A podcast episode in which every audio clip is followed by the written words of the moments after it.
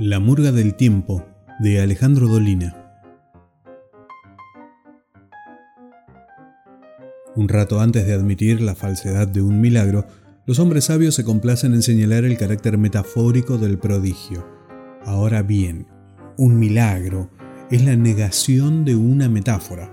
Cuando decimos que un hombre vuela milagrosamente, estamos anulando toda referencia a la poesía, a la libertad o a la independencia de costumbres. La explicación metafórica es una cobardía propia de quienes no se atreven ni a la fe ni a la incredulidad.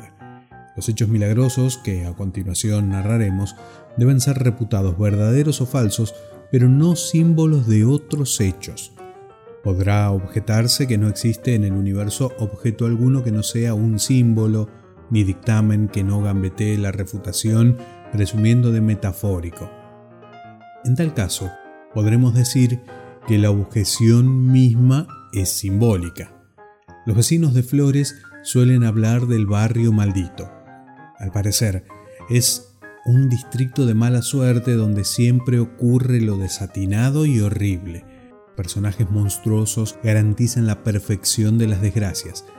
Hay allí brujas, demonios, ogros, dragones, basiliscos y quimeras. Se asegura que nadie sale vivo espíritus barrocos han ido añadiendo detalles, una pared de niebla que rodea la barriada, un guardián implacable, una calle donde no se puede cantar. Se discute asimismo el emplazamiento real y los límites exactos del barrio maldito. Al oeste de la vía, todos juran que queda al este. Los del sur lo suponen en el norte. Algunos lo identifican con Parque Chas. Los pedantes garantizan que el barrio maldito está dentro de nosotros mismos junto con el demonio, un niño, la persona amada, etc. Por esas calles funestas anda la murga del tiempo, también llamada comparsa del devenir, un grupo de bailarines aparastrosos que se mueven sin la menor gracia. La murga baila todo el año, sus apariciones son sorpresivas y su canto es imposible de ser recordado ni aún por los mismos cantores que se ven obligados a inventar letras nuevas permanentemente. Pero la principal cualidad de esta comparsa se escribe así. Si alguien baila con ellos, ya no puede dejar de bailar ni abandonar la murga. De este modo, el número de sus integrantes aumenta cada día. Las madres aconsejan a los niños huir ni bien oigan los bombos y los intimidan con historias espantosas de niños raptados y condenados a la repetición perpetua de un paso murguero. Cada vez que una persona deja de aparecer por los boliches de flores, es elegante suponer que ha sido hechizada por la murga. Siendo que quien ve la murga no puede evitar el baile y siendo que quien baila no puede dejar de hacerlo, está claro que la murga no ha sido vista sino por sus propios integrantes. Esto tiñe de sospecha todos los testimonios incluso este.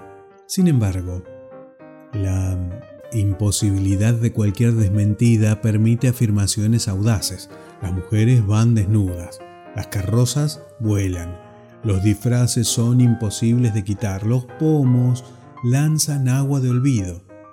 El polígrafo de flores, Manuel Mandeb, juró haber bailado durante horas con las chicas de la comparsa. Al parecer, un paso equivocado le permitió escapar.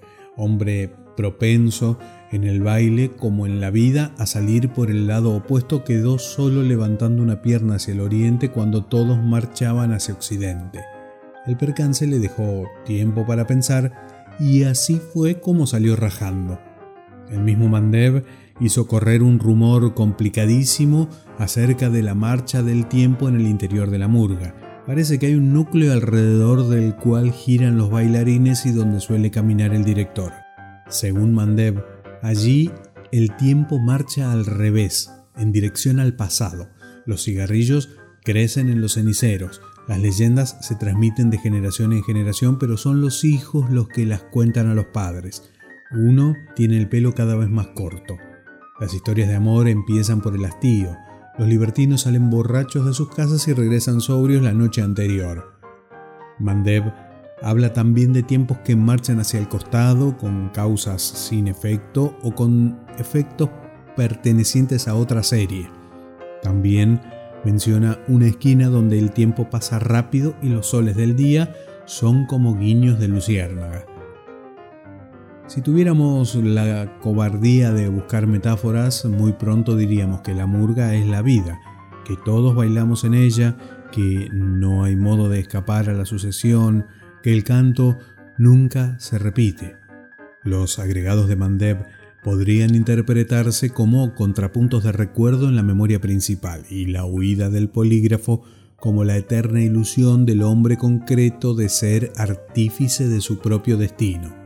Por suerte, nos asiste el coraje de descreer de estas leyendas y no nos cansaremos de pregonar la inexistencia de murgas y comparsas con toda la fuerza de nuestra voz, agitando nuestras matracas, soplando nuestras cornetas y bailando bailando, bailando.